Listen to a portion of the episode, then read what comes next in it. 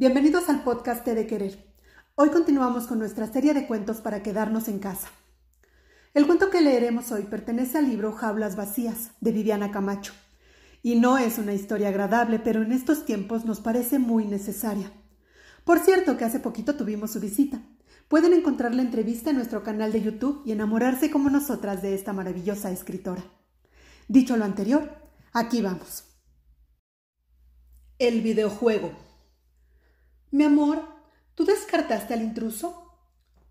Georgina tenía el permiso de meterse a mi línea de comunicación sin que yo le otorgara entrada. Miré la pantalla antes de contestar y solicité un acercamiento. Sí, la noche anterior la alarma me despertó para avisar que un intruso merodeaba por el muro protector. Me pareció muy extraño que el servicio de limpieza no se lo hubiera llevado. Observé la grabación en cámara rápida. Quizás se trataba de otro intruso, que alguien habría descartado minutos antes. Pero no, era el mismo de la noche anterior. ¿Corazón? Descartar era una palabra inapropiada. Lo que en realidad hacíamos era asesinar a los que se encontraban al otro lado del muro. Por poco le contesto a Georgina que yo no había descartado al intruso, sino que lo había asesinado. Sí, fui yo, y me parece muy extraño que el servicio de limpieza no se lo haya llevado. Tendríamos que avisar a la central, ¿no crees? Avisa tú si tanto te importa. Una vez más me contuve. Georgina era mi vecina y estaba completamente adaptada al sistema medida de emergencia, tanto que era uno de los monitores más apreciados, es decir, una soplona profesional y despiadada. Con frecuencia me preguntaba a qué se habría dedicado antes. Tenía aspecto de ama de casa tranquila y benévola, siempre sonriente y amable, incluso cuando me preguntaba o sugería algo. Aunque me había acostumbrado al tono meloso con el que se dirigía a todo el mundo, mi vida, corazón, mi amor, estrella, a veces hubiera querido meterle esas palabras por el culo o de plano descartarla. Ahora mismo doy aviso. Gracias. Avisé y me dispuse a trabajar. Luego de casi diez años desde la medida de emergencia, procuraba dedicarme al trabajo y no pensar en nada más. Casi no salía del departamento. No tenía a qué. Los alimentos se repartían en cada domicilio, recogían la basura que dejábamos en el pasillo. Y aunque el servicio médico era excelente, lo mejor era no enfermarse, a menos que fuera una gripa, un dolor de estómago o de muelas. Pero si se trataba de algo más grave, simplemente eras declarado no apto para la comunidad y te enviaban sin previo aviso al otro lado del muro. Algunos enfermos crónicos habían intentado fingir salud, pero los monitores, Gente como Georgina terminaban por enterarse y daban aviso a la central. Estaba enfrascada en la revisión de documentos del siglo XIX de la Ciudad de México. Ese era mi trabajo, registrar y clasificar documentos históricos que habrían sido escaneados poco antes de la medida de emergencia. Prácticamente todos los museos, bibliotecas, hemerotecas y fondos reservados habían sido destruidos por la propia central pues los costos de mantenimiento eran muy altos, pero principalmente para evitar que algún curioso encontrara el origen del estado actual de la sociedad. Nadie sabía quiénes eran, jamás se presentaban en público, simplemente tomaron el poder. Querían evitar a toda costa que conociéramos la historia, el pasado que nos permitiera entender el presente y actuar en consecuencia. Las obras de arte y el archivo estaban resguardados en un lugar secreto y seguro. Yo tenía acceso a los documentos que me proporcionaban a través de la computadora y conforme avanzaba en la clasificación y orden, me enviaban más. Era la única comunicación que podía recibir. Tuve suerte. Estuve a punto de trabajar en la sección de limpieza, que, entre otras cosas, se encargaba de recoger a los intrusos descartados que todos los días caían fulminados en los alrededores del muro. De reojo observé la pantalla que mostraba al lado de la muralla que nos tocaba resguardar.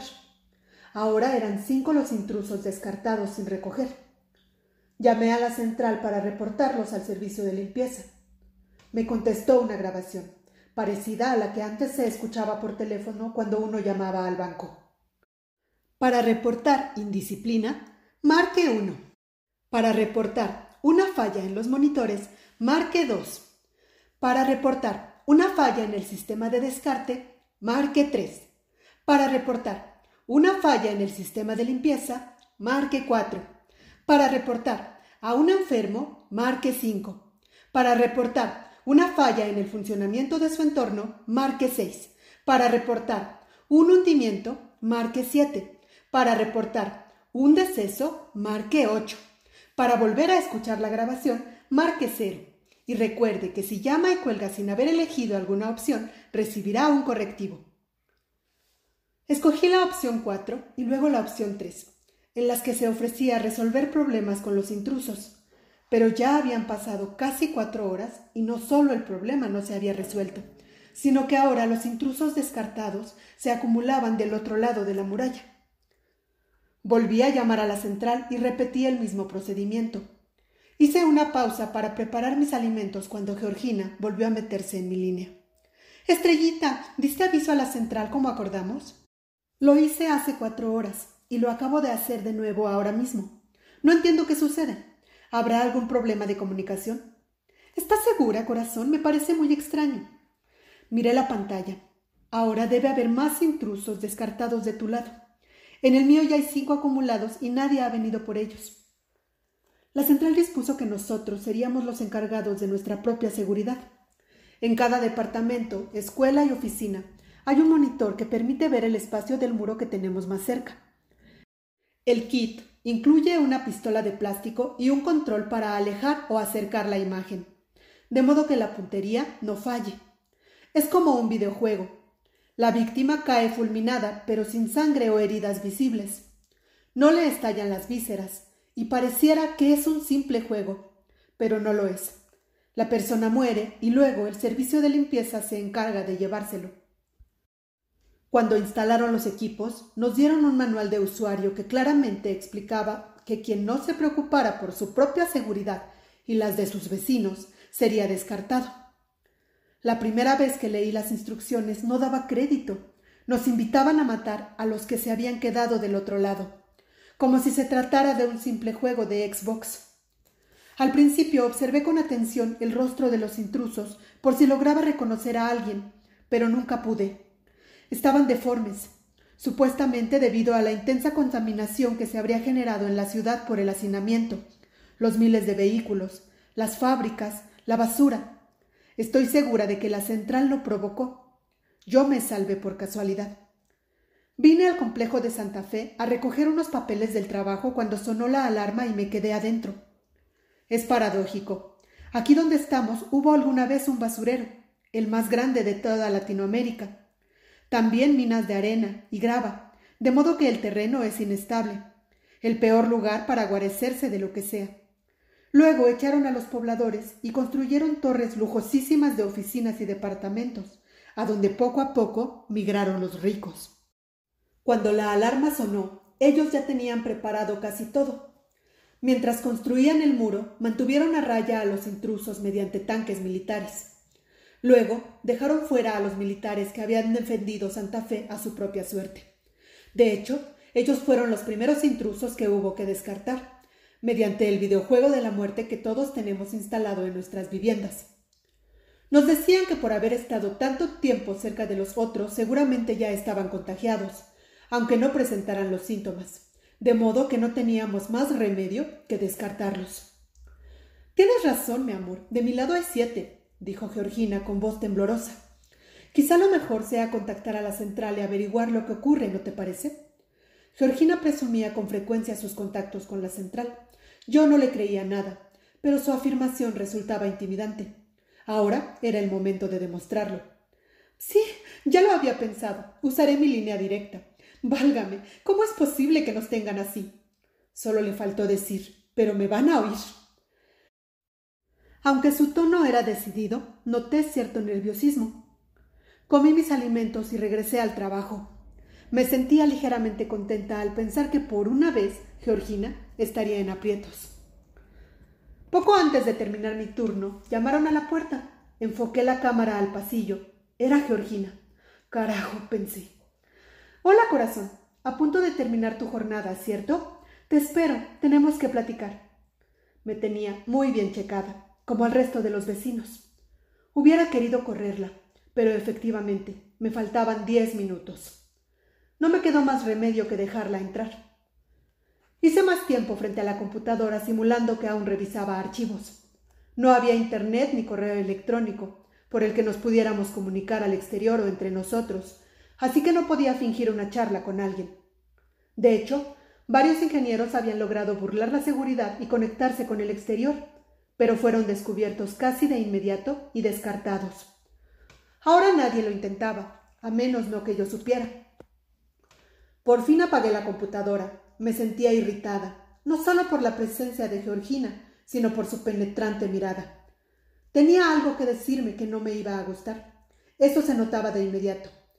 Ay, corazón, estoy tan preocupada. ¿Por? ¿Qué te dijeron en la central? Pregunté mientras observaba la pantalla.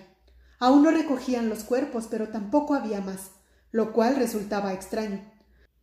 Están en una reunión privada, pero arrastró la voz e hizo una breve pausa. He descubierto que aún no recogen la basura de los departamentos. Está acumulada en la planta baja del edificio. Fingí desinterés, pero me asusté. El sistema nunca, jamás había fallado. De hecho, la limpieza, tanto interna como de las áreas comunes, era una prioridad de la central. Y el hecho de que no funcionara y de que las llamadas no tuvieran efecto era una señal de que algo marchaba mal. ¿Pero qué? ¿Por qué? Georgina me sacó de mis cavilaciones. Como te decía, la basura sigue allá abajo y he descubierto algo inquietante. De nuevo hizo una pausa. Tenía una mirada triunfal y una sonrisa siniestra. Yo volví a mis cavilaciones. ¿Qué habrá pasado? Antes de declarar la medida de emergencia, la central se encargaba de hacer cacerías nocturnas para descartar a las decenas de miles de indigentes. La crisis económica provocó que mucha gente perdiera el empleo, el carro, la casa, la cordura. La clase media prácticamente desapareció. Miles de personas se refugiaron en las calles. De hecho, según el último censo, eran más las personas desempleadas que las productivas. La mayoría era abrumadora.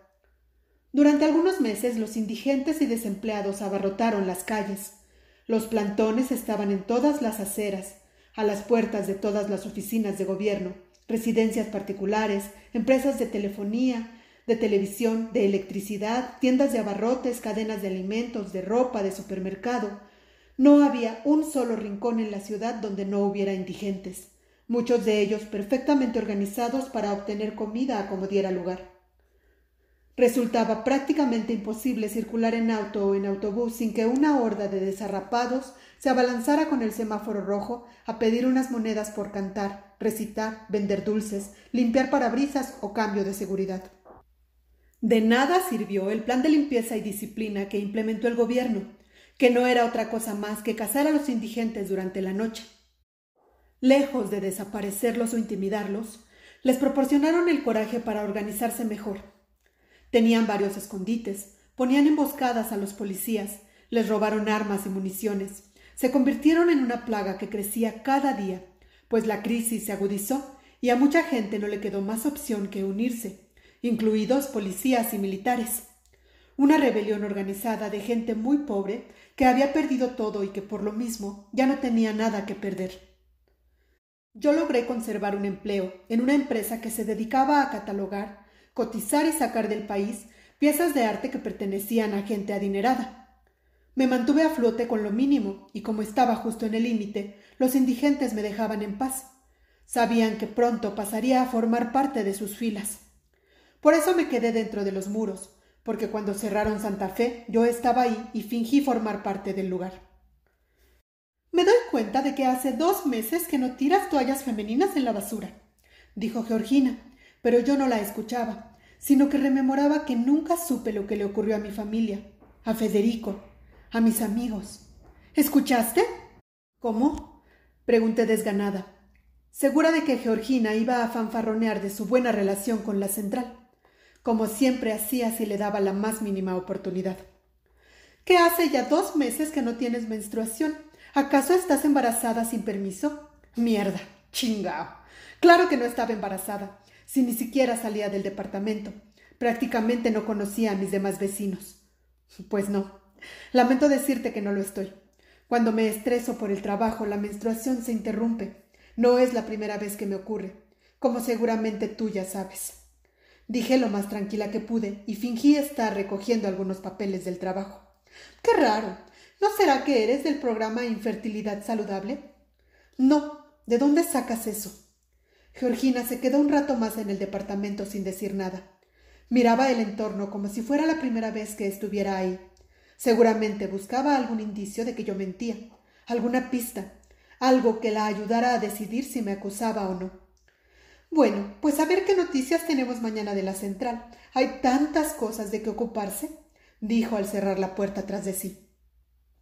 Antes de implementar la medida de emergencia, la central puso en marcha el programa Infertilidad Saludable, que consistía en esterilizar a los pobres, prácticamente a toda la población que andaba en las calles. A mí también me esterilizaron. La central argumentó que era por nuestro propio bien, para no traer a defecios al mundo, pues el virus estaba ya en el aire y los más expuestos, o sea, los más jodidos, corríamos un peligro mortal, sobre todo las mujeres que se embarazaban. La central prohibió a las personas esterilizadas que vivieran en Santa Fe, no me quedó más remedio que fingir las menstruaciones cada veintiocho días. Sabía que revisaban nuestra basura y si se veían desperdicios femeninos, no hacían mayores averiguaciones. Usaba acuarela, tomate y mis propios orines. Afortunadamente nadie confirmaba que se tratara efectivamente de sangre. Seguramente el asco los detenía. Las que no tenían ese tipo de basura desaparecían para siempre. Yo ya había pasado la edad fértil y no me habían obligado a tener un hijo, como hacían con todas las mujeres jóvenes, porque les servía más trabajando en los archivos.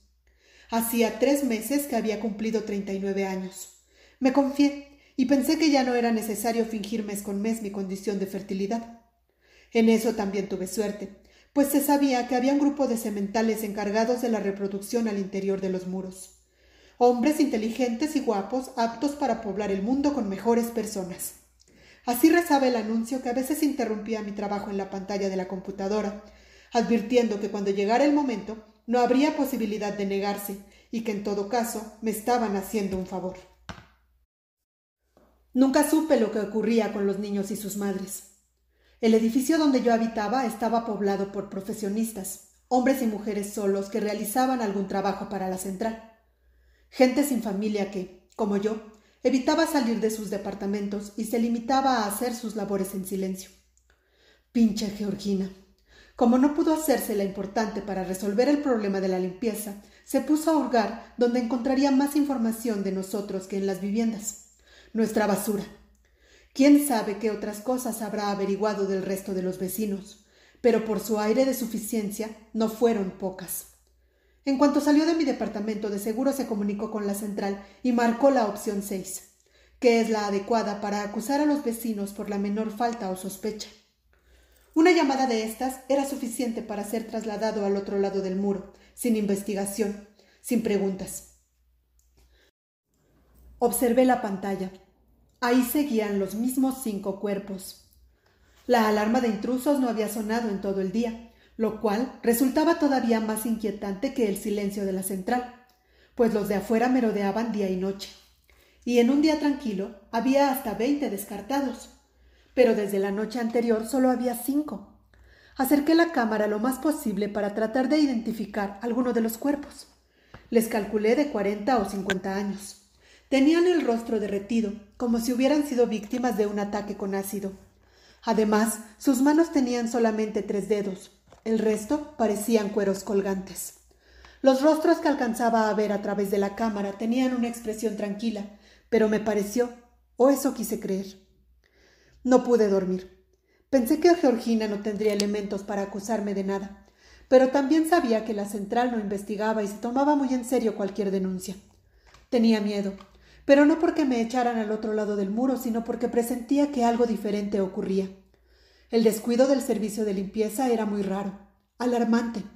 Georgina, quien supuestamente tenía la línea directa con la central, tampoco logró que el servicio de limpieza hiciera su trabajo. Estuve merodeando con la cámara en los lugares que teníamos permitidos. El pasillo, la entrada del edificio, la parte del muro que me correspondía vigilar. Y nada. De pronto noté una sombra que se desplazó rápidamente en la entrada del edificio.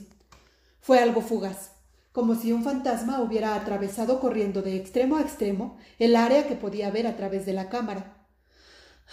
Suspiré. Ya me había ocurrido en otras ocasiones. Alucinación depresiva le llamaban.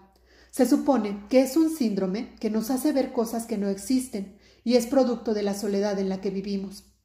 Dura unas horas y desaparece, pero si no desaparece y la central se da cuenta, tienes que irte al otro lado del muro porque ya no sirves para vivir en sociedad. Aunque nunca he entendido a qué le llaman sociedad si todos vivimos aislados, no nos conocemos y mucho menos interactuamos. Di otro recorrido con la cámara y entonces no me quedó duda de que había un montón de sombras merodeando por la entrada del edificio, el muro e incluso el pasillo justo afuera de mi departamento. Corrí hacia la mirilla y traté de observar, pero alguien había puesto un obstáculo. Regresé a la pantalla. Los cuerpos del muro habían desaparecido. Traté de contactar a Georgina, pero no me contestó y yo no podía comunicarme directamente si ella no me daba acceso. Llamé a la central. Me contestó la grabación de siempre y marqué la opción 6. Luego la comunicación se cortó. Tomé la pistola de plástico y apunté a la pantalla que reflejaba decenas de sombras que iban de un lado a otro, pero no me atreví a accionar el gatillo. Creí que venían a rescatarnos. No sé por qué cruzó esa idea por mi cabeza. ¿Será la gente que vive del otro lado del muro? ¿O será alguien más? ¿Cómo saberlo? Agusé el oído pegado a la puerta del departamento, pero no escuché nada. Entonces abrí. Si habían traspasado el muro, yo quería verlos, saber quiénes eran. Sobre la mirilla había un chicle pegado. Eso era todavía más extraño porque las golosinas estaban prohibidas, así como el alcohol, el cigarro, el azúcar, la sal. Era una medida preventiva para mantenernos sanos y no gastar en servicios médicos, porque si uno se enfermaba se convertía en un intruso. El chicle color rosa aún estaba suave y en un extremo se veía la marca de un diente. Entonces una cascada de recuerdos aparecieron en mi mente. Recordé a mis padres, hermanos, amigos y a Federico, que se habían quedado del otro lado. Las demás puertas estaban cerradas y no escuché nada. Toqué el timbre de Georgina. No me abrió. Estuve un rato mirando de un lado a otro. Luego me aventuré en las escaleras, pero la puerta que les da acceso estaba sellada. Llamé al elevador. Mientras esperaba pensé que alguien vendría dentro, pero llegó vacío. Regresé a mi departamento. La pantalla estaba apagada. Intenté encenderla varias veces sin éxito. Me recosté. Estuve largo rato recordando mi vida pasada, antes de las medidas de emergencia, antes del plan de limpieza y disciplina, antes de la gran crisis. Me quedé dormida de tanto llorar. ¿Cómo había sido capaz de olvidar todo aquello durante diez años? Corazón, mi vida, ¿ya te levantaste? La inconfundible voz melosa de Georgina me despertó. Ya es tarde, ¿eh? Tu jornada está por comenzar. No le contesté. Me di un regaderazo rápido y me preparé café. Encendí la computadora y me dispuse a trabajar. Todo había sido un sueño, pensé al ver la pantalla que funcionaba perfectamente. Al otro lado del muro no había ni rastro de los cuerpos del día anterior. Luego observé el pasillo y la parte exterior del edificio. Todo tranquilo. Mi vida, ¿ya estás trabajando? Solo te quiero preguntar algo, no te quiero interrumpir. Eso que me decías de la menstruación. Basta, Georgina. Deja de estar dando lata, chinga. Estoy trabajando. Estaba de malas y en ese momento me daba igual que llamara a la central para acusarme. Por fin dejó de molestar. Yo no lograba concentrarme. Los recuerdos se remolinaban en mi memoria. Extrañaba mi vida anterior, a la gente que amaba. ¿Qué caso tenía mantenerse con vida completamente aislada, muerta de miedo, sin gente querida y encima asesinando a los que se hallaban del otro lado del muro? Poco antes de la comida, Georgina tocó a mi puerta. Estaba por correrla cuando me jaló hacia su departamento. Estaba pálida y le temblaba la barbilla. Sin decir palabra me mostró su pantalla mucho más grande que la mía y con varios recuadros pequeños para tener una visión más amplia de nuestro entorno. Había gente en Santa Fe. Los de afuera habían logrado entrar. Eran miles de personas deformes, organizadas en grupos que entraban a las torres. Traían armas de todo tipo, ropa adecuada para un combate. Nuestra torre era la última y estábamos justo al lado de una que se había derrumbado. Las minas no habían soportado tanto peso y prácticamente se tragaron el edificio. Había una especie de cráter y los de afuera ya lo estaban atravesando. Georgina hizo varios intentos por llamar a la central. Estaba desesperada. Lloraba y repetía una y otra vez No me pueden hacer esto a mí. Desgraciados, no me pueden hacer esto a mí. Su desconsuelo se debía a que no se la habían llevado a un lugar seguro, si es que alguien pudo escapar. Me levanté de un salto y dejé a Georgina sollozando. Llamé al elevador y bajé a la planta baja. Los intrusos se aproximaban corriendo y yo abrí los brazos. Creí ver a Federico y a mi hermano. Luego vi que levantaban las armas y me apuntaban, como en un videojuego. Y colorín colorado, este cuento se ha acabado. Esperamos que les haya gustado esta historia y sobre todo que nunca tengamos que llegar a esos extremos. Por favor escríbanos a nuestras redes, Twitter arroba t-de querer y Facebook Editorial TDQ y díganos qué cuentos les gustaría escuchar. Gracias por acompañarnos. Soy Mosqui y les dejo un abrazo que acorte las distancias y les apapache el corazón. Felices letras.